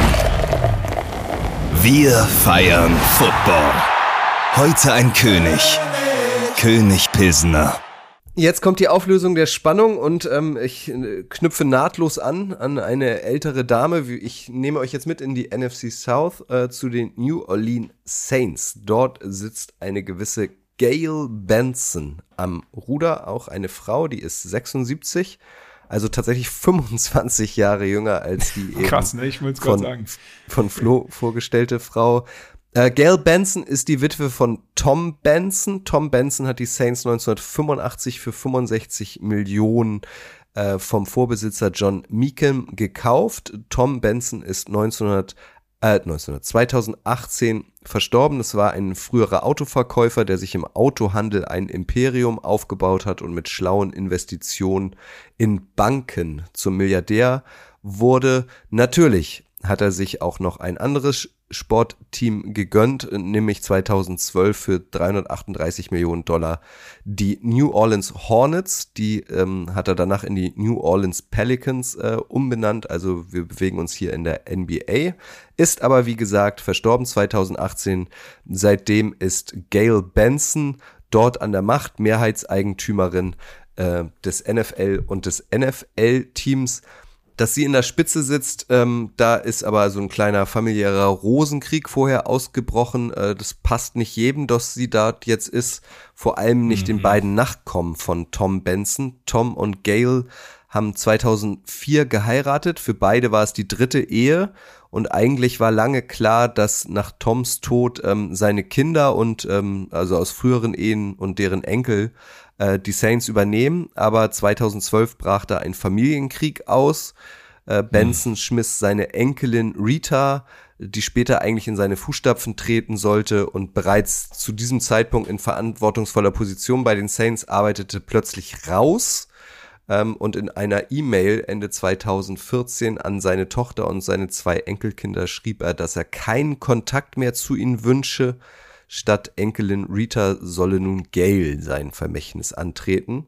Rita und Co. klagten, ließen ihre Stiefoma wie eine geldgierige Erbschleicherin aussehen und attestierten ihrem Opa geistige Umnachtung, aber ohne Erfolg. Jetzt ist Gail Benson die Chefin der Saints. Also das war eigentlich ein bisschen anders vorhergesehen. Dann kam Gail, die dritte Ehefrau. Ähm, die Kinder gehen leer aus und sie ist dort jetzt am Ruder. Also es gibt dann auch kleine Familienkriege, so wie Denver Clan, Dallas, so klassische US-Serien sind dann manchmal auch Realität, Flo. Ja, leider, leider. Das ähm, ist ja immer so, wenn, ne, wenn Familie und es dann um viel Geld und Erbe geht, ähm, dann ist man meistens irgendwie im Streit. Das sieht man ja auch jetzt oder kriegt man ja auch mit ähm, bei, bei uns im Umfeld, sage ich jetzt mal. Also das ist jetzt nicht untypisch. Es ist natürlich schön, wenn immer alles gerade läuft, aber ähm, sobald dann eine Menge Geld und Macht vor allen Dingen im Spiel ist, dann kann es halt auch mal in die andere Richtung gehen. Ne? Also sehr, also das ist ja mal ein Thema boulevardtechnische Nagel auf den Kopf getroffen. Das klang ja, ich habe so spannend zugehört, äh, gespannt zugehört gerade, weil das, da könnte man echt einen Film draus machen. Das ist ja völlig irre. Und ja. jetzt kommt aber der Höhepunkt. Also wir ja. erinnern uns, Gail Benson ist dort am Ruder, hat aber Streit mit der Familie und deswegen gab sie Ende deswegen gab ja. sie Ende 2021, also vor noch gar nicht so langer Zeit, ähm, vor zwei Jahren bekannt, dass die Saints nach ihrem Tod verkauft werden sollen. Die Erlöse sollen in wohltätige Stiftungen aus der Umgebung von New Orleans fließen. Und jetzt, Flo, jetzt kommen die Mannings meiner Meinung nach ins Rennen, weil mhm. der Papa von Peyton und Eli, Arch Manning, ist ja eine Quarterback-Legende bei den Saints. Ja. Der lebt da auch immer noch. Und ähm, Eli und Peyton sind auch in New Orleans geboren. Und das liegt doch auf der Hand. Also natürlich wünschen allen, alle Gail Benson noch ein langes Leben, aber wenn sie denn mal verstirbt und die Saints verkauft werden, da müssen doch die Mannings dann zugreifen, oder? Also erstmal möchte ich mich hiermit äh, ganz offiziell für das Drehbuch mal anmelden, ähm, das ich nämlich schreiben werde, weil äh, das ist ja völlig krass. Dann kannst du dir da hinten raus auch noch machen, wenn alle Nachfahren von ihr jetzt schon wissen, die kriegen keinen müden Cent, dann ist dieser Familien Krieg ja quasi, äh, der kulminiert ja dann total. Aber ja, zu dem Thema, Mannings, ja, warum nicht? Also könnten sich ja, ja, finde ich, finde ich spannend. Wie alt ist, äh, ist sie jetzt nochmal, hattest du gesagt? 78, okay, ja gut. Ne, ja, 76, Entschuldigung. Jahre, 76. 76 5, genau, 25 Jahre jünger als, als genau. äh, Frau Hallis McCaskey. Ja, ja, Mannings wäre schon cool. Also ich, für mich ist es ja auch noch einer der, der, der jüngeren Generationen, wenn jetzt so ein Spieler aus meiner Zeit, wie ich mich mit dann mit Football angefangen habe zu interessieren, und da gehören die Mannings ja mit dazu, fände ich halt mega cool, wenn die dann plötzlich Owner wären. Ne? Sowas Total. wie jetzt mit Tom Brady auch als Miteigentümer dann der Raiders oder so, wenn es jetzt durch ist. Und ich glaube ähm, nicht, dass die, ähm, die Saints, keine Ahnung, was werden die Saints dann irgendwann kosten? Wenn jetzt schon die Commanders 6 Milliarden kosten, dann werden die Saints wahrscheinlich mindestens acht kosten. Das, das können die mhm. Mannings, glaube ich, nicht bezahlen. Äh, zumindest nicht bar. Ja. So viel Geld haben sie dann doch nicht. Aber ich glaube, die Familie Manning, also ich meine, also Peyton hat ja wahnsinnig viel Geld verdient, Eli auch. Die sind doch bestimmt beide. Sind die Milliardäre? Sicher. Was meinst du? Ja, das glaube ich, boah, gute Frage. Das glaube ich fast noch nicht. Gemeinsam sind sie vielleicht ein Milliardär. Ähm, aber ähm, ich weiß gar nicht, das wäre vielleicht nochmal eine Boulevardfolge für fürs nächste Mal, ähm, die Mannings mal genauer sich anzugucken, auch mit dem Manning-Cast und so weiter und so fort und welche Filme da vielleicht noch dahinter stecken. Ähm, so als Co-Owner mit anderen Partnern, ich meine, es gibt's ja häufiger, wir haben Magic Johnson ja schon gesagt, letzte Mal in der Ausgabe ist ja auch zum Beispiel Lewis Hamilton beteiligt. Hm. Also, warum nicht? Ja. Es gibt tatsächlich, Partnern. also da haben wir, sind wir jetzt nicht tiefer eingestiegen ins Firmenkonglomerat der Mannings, aber es gibt äh, eine Manning-Folge. Die ist auch noch nicht so lange her, Ah. ein paar Wochen. Also findet ihr auch im Footballerei-Feed NFL Boulevard die Mannings. Könnt ihr euch auch Dann möchte ich mich an der Stelle entschuldigen, habe ich das nicht auf dem Schirm. Ist dir, ist dir wahrscheinlich aus Versehen durchgerutscht, Ja, Flo. Kann ja mal passieren bei der Fülle an Podcasts aus der Footballerei. Ja. Du hörst ja alles. Richtig. Ich höre alles halt und deswegen habe ich auch so, verpasst. Deswegen habe ich auch so wenig Zeit und keine Termine mehr frei. Weil ich ständig in der Footballerei die Abo-Glocke läuten lasse. Könnt Absolut. ihr übrigens auch tun. Und die läutet oft. Ganz genau so ist es. Du bist dran. Ja, lass uns weitermachen, oder? Ja. Genau. Ich bin dran mit den Detroit Lions und es geht relativ zügig. Äh, Du hattest ja vorhin schon mal über äh, Gebrauchtwagen und Autos und so gesprochen. Ähm, bei den Lions, äh, das wisst ihr alle, das Ford Field heißt ja nicht umsonst Ford Field. Denn äh, Owner ist die Dame Sheila Ford Hamp, 71 Jahre alt. Und jetzt fange ich mal mit was Privaten an, jetzt mache ich es mal extra andersrum. Abschluss in Yale 1973 gemacht, war eine sehr, sehr, sehr, sehr gute Tennisspielerin und hat einen Masterabschluss gemacht für ähm, Early äh, Childhood Education, nennt sich das. Ich gehe mal davon aus, es hat irgendwas mit Grundschullehramt zu tun oder auch Lehramt generell. So habe ich jetzt mal für mich übersetzt. Ähm, so. Also wirklich, ja, wirklich mit, mit Kindern äh, auch ein bisschen gearbeitet neben dem Studium. Und sie ist seit 2014 äh, als Vizepräsidentin sozusagen zu den Lions gekommen, als ihre Mama sie mit dazugeholt hat. Seit 2020 ist Sheila Ford Hamp ähm, Principal Owner, nennt sie das, also die, die Eigentümerin sozusagen. Und ihr erster Move, das ist noch gar nicht so lange her, vielleicht erinnert sich der ein oder andere, war äh, Dan Quinn und Matt Patricia zu feuern. Ähm, da gab es ja auch so eine, ja, Kontroverse will ich es nicht unbedingt nennen, aber in den Medien, äh, wir wollen die Lions entwickeln und alles ist gut und am nächsten Tag war dann Matt Patricia seinen Job los. Ähm, so viel dazu. Also da hat sie sich keine Freunde gemacht, aber die Lions aktuell ja mit Dan Campbell etc. Da kann sie, glaube ich, ganz glücklich sein, wie das aktuell gelaufen ist. Ihr Vater ist William Clay Ford. Ähm, die Mutter ist Martha Firestone, die eben vorher dann auch schon das Sagen hatte bei den Lions oder Mitspracherecht hatte bei den Lions. Äh, Firestone kennt vielleicht der eine oder andere auch. Das ist ein Reifenhersteller. Also Ford und Firestone haben geheiratet und haben dann ein Auto zusammengebaut oder bekommen. Und das ist die Sheila. Ähm, und ihr Vater, der William Clay, ist der Enkel von Henry Ford, also Mr. Ford himself sozusagen, der Ford erfunden hat. Ähm, und dementsprechend ist diese Ford-Dynastie über Jahrzehnte bei den Lions schon mit drin. Ähm, Detroit ja auch eine Autobauerstadt schon immer gewesen. Die Hochzeiten der ja, der Region sind vorbei, kann man ehrlicherweise sagen, aber nichtsdestotrotz ist Ford da immer noch natürlich allgegenwärtig, auch als Sponsor der Lions und dementsprechend auch im Ownership. Genau. Die Ford, die habe ich tatsächlich vor Augen. Auch die also ältere Ja. Frau, die ja auch immer noch lebt, oder? Ja, ja, die, ja, ja. Die lebt auch noch. Die, die Martha meinst du jetzt, ne? Ja, genau. Ja, ja, genau, ja, ja. Die, die lebt noch, ja. Ja, Wahnsinn. Die ist noch da. Aber, Aber, die ich hat finde, jetzt also mittlerweile dafür nicht schätze mehr ich viel. so die Bears und die Lions und also ähm, du hast ja noch zwei weitere Teams in dieser Division. Auch die Packers sind Ja. ja sehr besonders. Also das ist irgendwie so die ursprüngliche NFL gefühlt, ne? Mit Familienbesitz. Die Fords sind dabei, die Hallis-Familie ist dabei. Also das, ist eigentlich so meine Lieblingsdivision. Also wenn man Traditionalist ist. Ja, total. Also das, genau das ist es halt. Traditionalist auf der einen Seite ja, das finde ich auch mega cool, ähm, wenn man halt auch dann von den ein, einzelnen Franchises die Entwicklung mit ähm, berücksichtigt und sieht, dass die Kinder schon früh mit reingeholt wurden, die ganze Entwicklung mit den Kindern auch schon zu tun hat, dann das abgegeben wurde, ohne Familienstreit, wie bei den Saints gerade eben gelernt. Ähm, dann finde ich das mega cool. Auf der anderen Seite ist es für mich auch immer ein Thema, das hat alles Vor- und Nachteile. Vielleicht ist es manchmal nicht schlecht, wieder von außen jemanden mit dazu zu holen, aber das tun die meisten Familienbetriebe hier in der NFL, die dann in der Dritt-, Viert-Generation eventuell irgendwann äh, so eine Franchise leiten, ja auch immer wieder mit sogenannten Co-Ownern oder ähm, ja kleinen Anteilseignern. Also die geben ja auch immer wieder Anteile mal ab. Ähm, da Ja. gibt's schon immer mal wieder Veränderungen. An der Spitze natürlich nicht, wie Kutsche vorhin schon erklärt hat. Aber die holen sich dann immer mal wieder jemanden dazu. Und ähm, das ist, glaube ich, auch wichtig, damit du ähm, nicht einfach nur traditionell das Ding führst, so wie wir haben das ja damals schon immer so gemacht. Das ist die typische Betriebsblindheit, sondern ähm, es ist es ist mega cool, so ein langer Familienbetrieb und das ist für mich auch genau, wie du sagst, die NFL. Dafür steht es eigentlich zum großen Teil, finde ich. Ähm, und lassen aber auch immer moderne Entwicklungen nicht außer Acht. Also deswegen ähm, finde ich das auch sehr, sehr spannend und auch bei den Bears zum Beispiel oder hier bei der Ford-Familie in den Lions. Ja. Oft sind dann so kleine Anteilseigner ja dann auch so Investmentfonds. Das Genau. ist wahrscheinlich so in der heutigen Zeit, das finde ich immer ein bisschen unsexy. Also, dass dann nicht irgendwie eine Einzelperson da nochmal 5, 6 Prozent einkauft, sondern irgend, irgend, irgend, irgend so eine Heuschreckenfirma. Aber das ist wahrscheinlich heute eins, Ja. einfach so. Ja, ja. Naja. Ich mache weiter mit ist den Falcons. Ähm, die waren noch im Familienbesitz bis rein in dieses Jahrtausend, äh, bis 2002. Der ursprüngliche Gründer war ein gewisser Rankin Smith, ähm, ein Mann, der mit Versicherungen reich wurde. Der hat die Falcons 1965 gegründet. Nach seinem Tod 1997 führte dessen Sohn Taylor das Franchise dann noch fünf Jahre.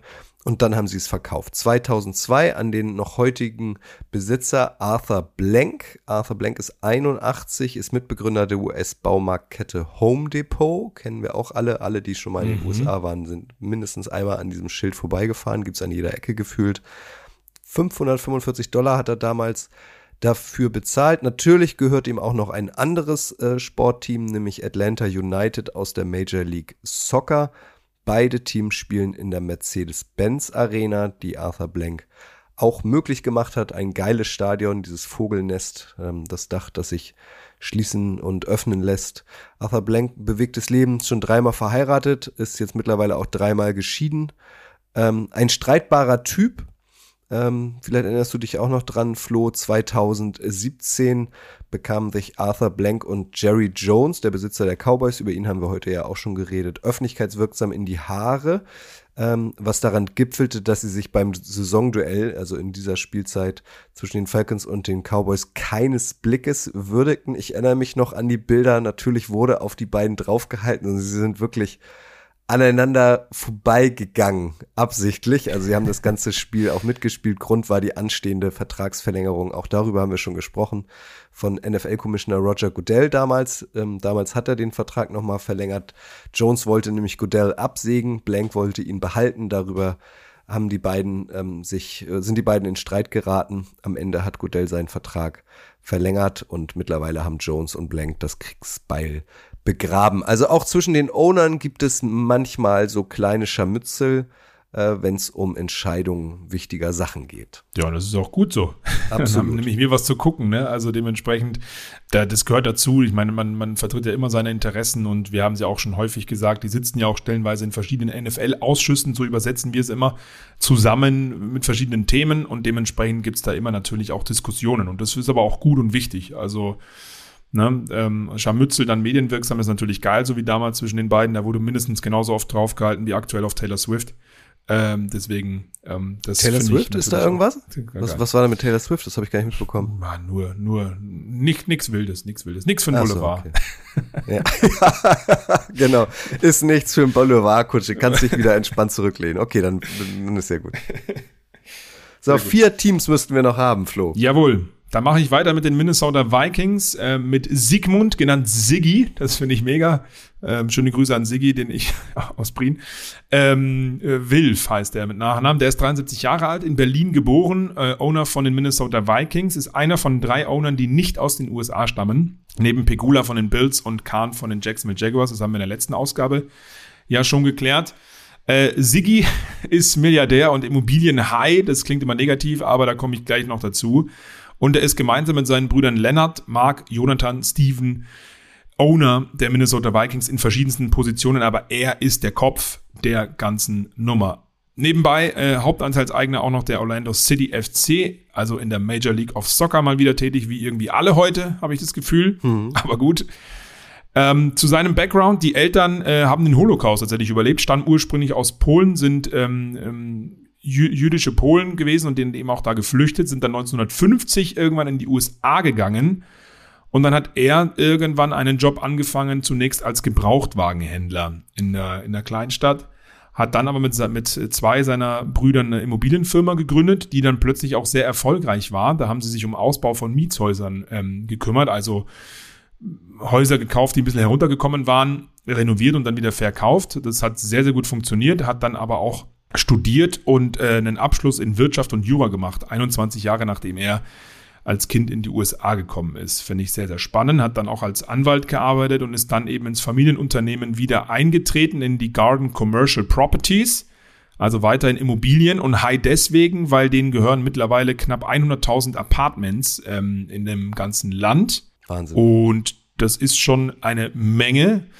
Äh, 2005 hat Wolf dann mit fünf Partnern die Vikings von Red McCombs gekauft für 600 Millionen, also eigentlich damals ähm, kurz vor der Finanzkrise äh, war das viel Geld. Äh, mittlerweile ist es fast ein Schnäppchen, 600 Millionen US-Dollar.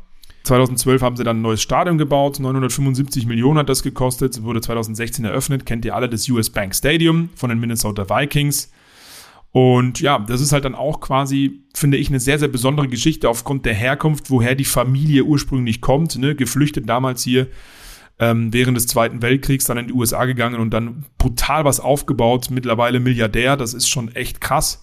Mit seinen Brüdern gemeinsam, mit denen er sich allerdings auch, das gehört dann auch leider dazu, 2013 mal verantworten musste wegen falscher Bilanzen. Da haben sie irgendwie Businesspartner ein bisschen hinters Licht geführt mit falschen Zahlen, haben dann am Ende des Tages 32 Millionen Dollar äh, Schadensersatz zahlen Kleingeld. müssen. Aber grundsätzlich, genau, grundsätzlich diese Geschichte vom, vom, vom ähm, leider muss man das ja sagen, gejagten Flüchtling damals in Deutschland, so blöd es jetzt klingt, aber ihr, ihr versteht, was ich damit sagen möchte, hin zum Milliardär in den USA. Boah, also das, das ist mal Hut ab, auf jeden Fall. Definitiv. Siggy äh, Wilf, nicht Siggy Milf, Ja. nicht verwechseln. Nee, Siggy Wilf. Ja. Siggy Wilf, der Siggy. Sigmund. Genau. Hat, ähm, hast du ja jetzt ein paar Mal gesagt, finde ich aber auch ganz cool. Es gibt auch einen Owner mit deutschen Wurzeln. Ja.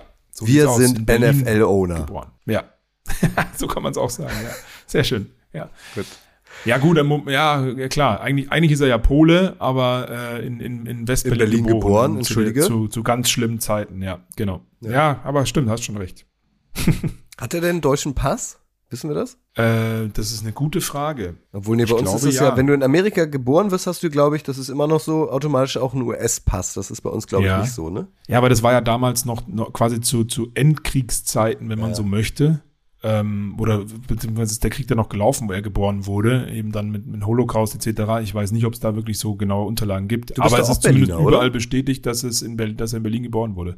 Wie bitte? Du bist doch auch Berliner, oder? Nee, ich bin eigentlich Dingolfinger, aber in Berlin aufgewachsen, ja. Ah, deswegen Genau. auch. ja. Also ein, ein Niederbayer in Berlin aufgewachsen, so Ah, ist es ja. richtig. Und dann aber Deswegen- schnell wieder runtergegangen. Naja, 20 Jahre nachdem ich in Berlin war, äh, bin, bin ich dann berufsbedingt wieder hierher. Ich bin im Herzen Bayer und im Herzen aber auch Berliner. Ähm, deswegen bin ich froh, in einer Kleinstadt und Großstadt aufgewachsen zu sein. Aber natürlich, wenn Detti mit mir sprechen würde jetzt zum Beispiel, dann wäre ich natürlich Bayer. Okay. Schöne Grüße an der Stelle. Wenn Remo mit dir sprechen würde, wärst du natürlich Berliner. Ganz genau so ist es. Okay, sehr gut. Haben wir das auch geklärt. Ja.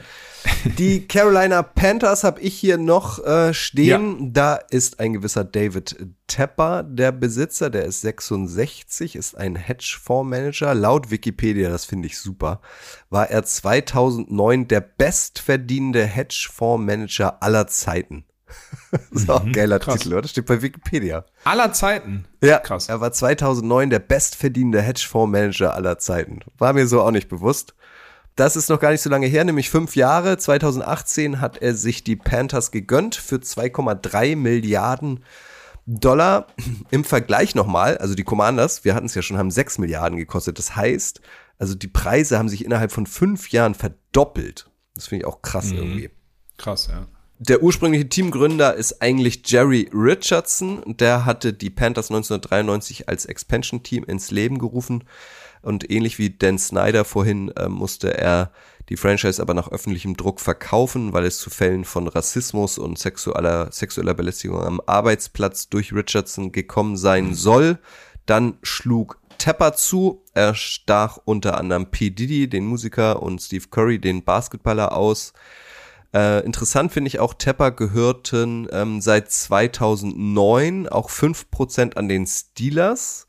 Die hat er nach der Übernahme der Panthers aber weiterverkauft und natürlich gehört ähm, David Tepper auch noch eine andere Sportmannschaft, nämlich auch eine aus der Major League Soccer, Charlotte FC. Dort ist er Besitzer seit 2019, hat sie, meine ich, auch gegründet. Also dem gehört sehr viel in Carolina. Aber krass, dann haben die Steelers ja quasi zwei aktuelle Owner hervorgebracht, bei den Browns und bei den Panthers. Sozusagen. Siehst du? Hat wieder was gelernt, ja. Wieder was gelernt. Interessant. Genau, aber da gab es dann irgendwie Interessenskonflikt, das musste er abgeben. Ja, das, das, das muss man ja abgeben dann, ja, genau. Ja, so ist das. Okay, So. bist du fertig mit den Panthers oder wie? ich Dann bin fertig wir- mit den Panthers. Ich habe nur noch Ja, die Buccaneers. ich. Wen hast du jetzt Okay. noch? Ich habe noch die Green Bay Packers und das ist ja wirklich sehr, sehr spannend. Du hast es vorhin schon mal angekündigt. Da gibt es keinen so richtigen Owner, beziehungsweise gibt es da sehr, sehr viele. Äh, das ist, also die, die, die Gründ, die, die Owner-Firma ist die Green Bay Packers Inc. Das ist ein börsennotiertes, äh, eine börsennotierte gemeinnützige Gesellschaft, kann man das sagen. Gründer damals aber, das gehört dazu, 1923 Andrew B. Turnbull, also der ist quasi der Gründer in Anführungsstrichen der Packers, beziehungsweise dieses, dieser Gesellschaft. Es ist die einzige große Profisport-Franchise in öffentlichem Besitz in den Vereinigten Staaten. Also wirklich was Besonderes. Ich habe das nachrecherchiert. 2022 waren bei den Packers 537.460 Stakeholder beteiligt. Keiner von denen darf mehr als 200.000 Anteile besitzen. Also deswegen sind es auch so viele. Ähm, und das Unternehmen, respektive dann eben die Packers selbst, wird dann von einem siebenköpfigen Exekutivkomitee geleitet, das aus dem Vorstand gewählt wird. Und der aktuelle Präsident bzw. Vorstandsvorsitzende ist Mark Murphy. Und das ist dann in Anführungsstrichen quasi der Owner, zumindest der, der ähm, die Richtung vorgibt. Interessant ist, äh, der ist auch ehemaliger Spieler gewesen in der NFL, kam als äh, undrafted Free Agent 1977 in die Liga zu Washington, hat acht Jahre dort als Safety gespielt und hat unter anderem auch den Super Bowl gewonnen. Stichwort Washington war ja auch mal erfolgreich. Und er ist seit 2007 jetzt der Präsident. Vorher waren das John Jones oder auch Bob Harlan. Und ähm, Mark Murphy hat zwei Stockverkäufe überlebt. Das heißt, wenn dann wieder so, wie kann man das sagen, durchgewischt wird und dann neue Stakeholder dazukommen, die verkaufen Anteile, andere kommen neu dazu, dann gibt es natürlich Sitzungen, wo dann wieder der neue Präsident gewählt wird. Und er wurde zweimal wiedergewählt, 2011 und auch 2021. War mit dafür verantwortlich, dass auch das Lambeau Field mittlerweile schon zweimal renoviert wurde, aber immer noch in seinen Ursprung, Stichwort Tradition, so beibehalten wurde. Und er hat aber schon gesagt, er geht in Rente, wenn er 70 ist. Das ist 2025 der Fall. Und dann gibt es dort wieder einen neuen Präsidenten der Green Bay Packers. Aber grundsätzlich wird das vom Vorstand eben geleitet ähm, im Interesse aller Stakeholder, die es da so gibt. Ja. Ja. Die Packers sind sehr besonders, ne? Ja, absolut, genau. Aus, genau aus dem Grund. Ich kann euch gar nicht sagen, wie genau dann gewisse Entscheidungen da getroffen werden. Natürlich in diesem Vorstand, äh, in diesem siebenköpfigen, aber mit Sicherheit auch in sämtlichen Gremien davor. Es gibt ja auch natürlich einen Haufen Mitarbeiter bei den Packers, die da viel entscheiden. Brauchen wir nicht drüber reden. Aber so grundsätzliche Sachen, die dann die Franchise betreffen, wie Stadionumbau, Umzug, jetzt mal nur mal reingeworfen, ähm, Re Renovierungen der, des Trainingsgeländes oder so, das muss dann wirklich immer von den Stakeholdern und dann eben in einem Ausschuss, in einem Gremium ähm, bestimmt werden. Also wer mal eine Firma vielleicht gegründet hat von euch, der weiß das. Wenn ich jetzt mit, mit vier Leuten eine Firma gründe, dann müssen wir uns zu viert hinsetzen und dann entscheiden, was wir machen, ob wir das Haus renovieren oder nicht mal zum Beispiel. Und dementsprechend ist das schon was sehr, sehr Besonderes, ja. Das ist wie so eine Eigentümerversammlung, ne? Wenn man, wenn einem So kann eine Immobilie sagen, ja, gehört genau. in einem Ja. größeren Wohnkomplex, dann kommen ja auch alle zusammen. Ja Macht das Ganze, genau. glaube ich, nicht immer einfach. Eben, das wollte ich gerade sagen. Das ist immer so ein, so ein, so ein Thema. Ähm, wenn, also, also es kann auch lange dauern, bis Entscheidungen getroffen wurden, sagen wir mal so. Ne? Ja. Aber ja. Ja, aber sehr So besonders. Die ja, Packers. spannend, ja. So, dann bleibt noch Die Tampa Bay Buccaneers, Die ähm, Tampa da Bay. gibt es nicht äh, den einen Eigentümer, sondern es sind vier, nämlich die vier Kinder von dem ursprünglichen Eigentümer Malcolm Glazer, der 2014 im Alter von 85 verstorben ist. Seitdem wird das Franchise gemeinschaftlich von Malcolms Söhnen Brian, Edward und Joel sowie Tochter Darcy als Co-Chairman geführt. Malcolm Glazer kaufte die Bucks 1995 für 192 Millionen von dem damaligen Teamgründer Hugh Culverhouse. Der war Anwalt und Immobilienunternehmer. Glazer verpasste den Bucks einen neuen Anstrich damals, veränderte die vornehmlichen Teamfarben von orange-weiß zu rot-schwarz, um einen Neuanfang zu symbolisieren.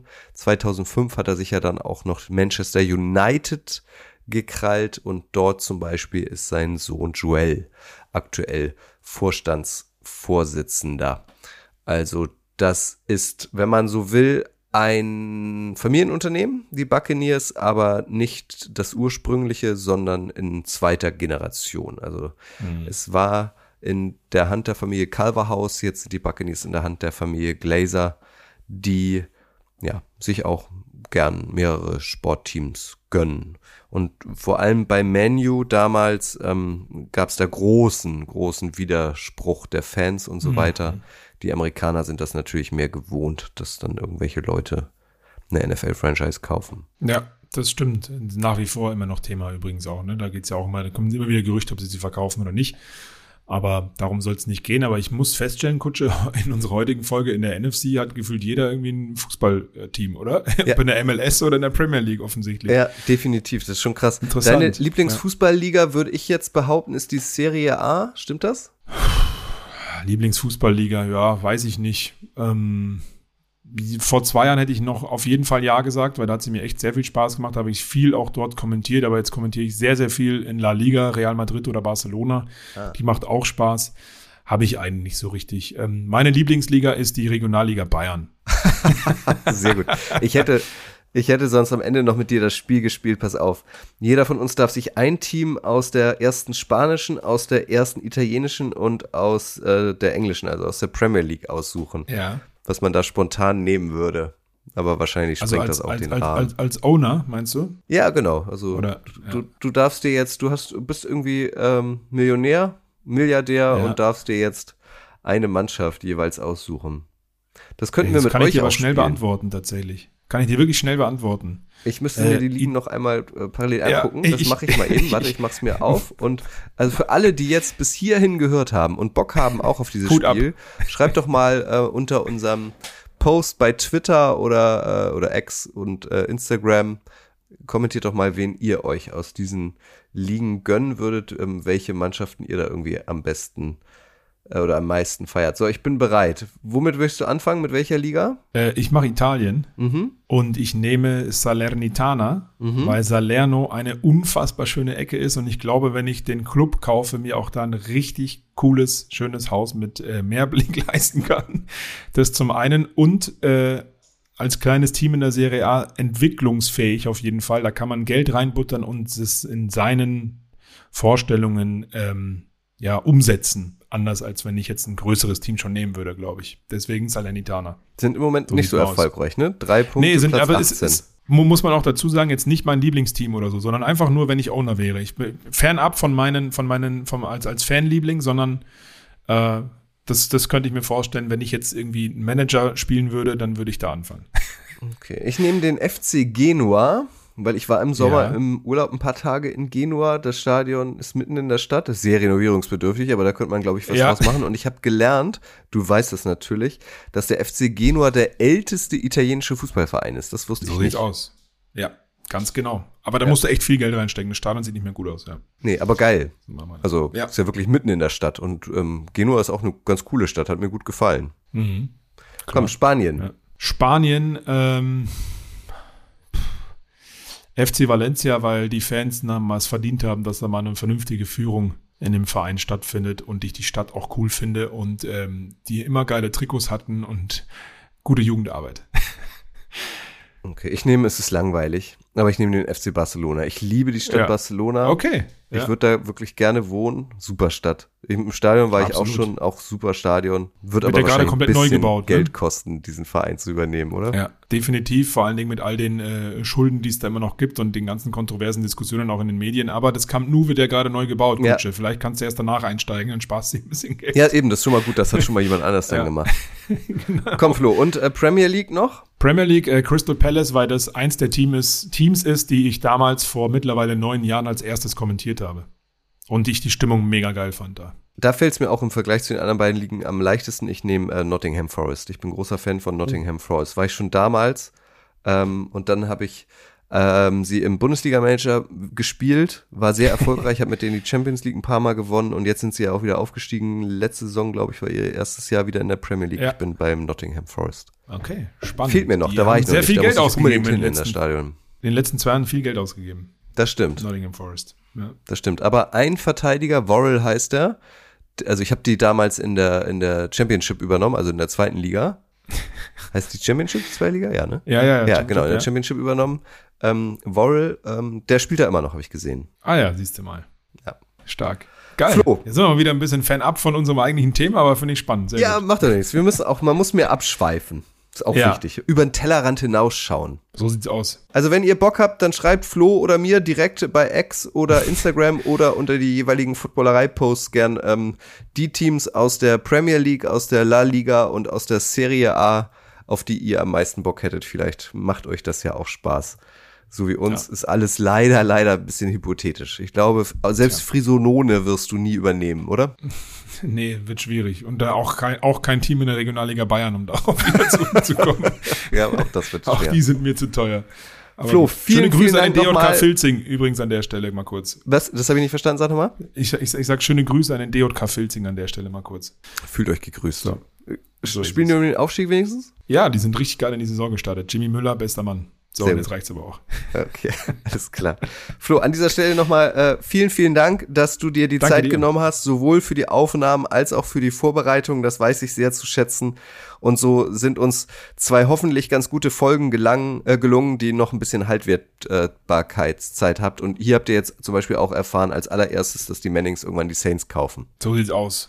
Nur hier erfahren wir bei NFL Boulevard. Vielen herzlichen Dank für die, äh, für die Einladung, äh, Kutsche. Äh, grüßt mir alle hier bei euch in der Footballerei und ähm, ja, gerne, gerne wieder. Hat mir großen Spaß gemacht. Folgt Flo auf Social Media, da findet ihr ihn, äh, schaut ihn euch an bei The Zone und wir sehen uns dann hoffentlich auch bald mal wieder. Wir, wir sehen uns. Schaut euch Kutsche bei RTL an, liebe Leute. Das ist auch nicht unwichtig. Macht's gut. Beim. Deutschlandspiel, bei den Deutschlandspielen. sieht's Bist du da, da in sehen Frankfurt, wir uns weißt du das weiß, schon? weiß ich noch nicht. Weiß ich noch nicht, aber vielleicht sehen wir uns da. Ja. Ich halte dich auf dem Laufenden. Super, das ist gut. Dank dir, Flo, und äh, danke euch fürs Zuhören. Ihr wisst, das Wichtigste ist, bleibt gesund. Tschüss. Ciao.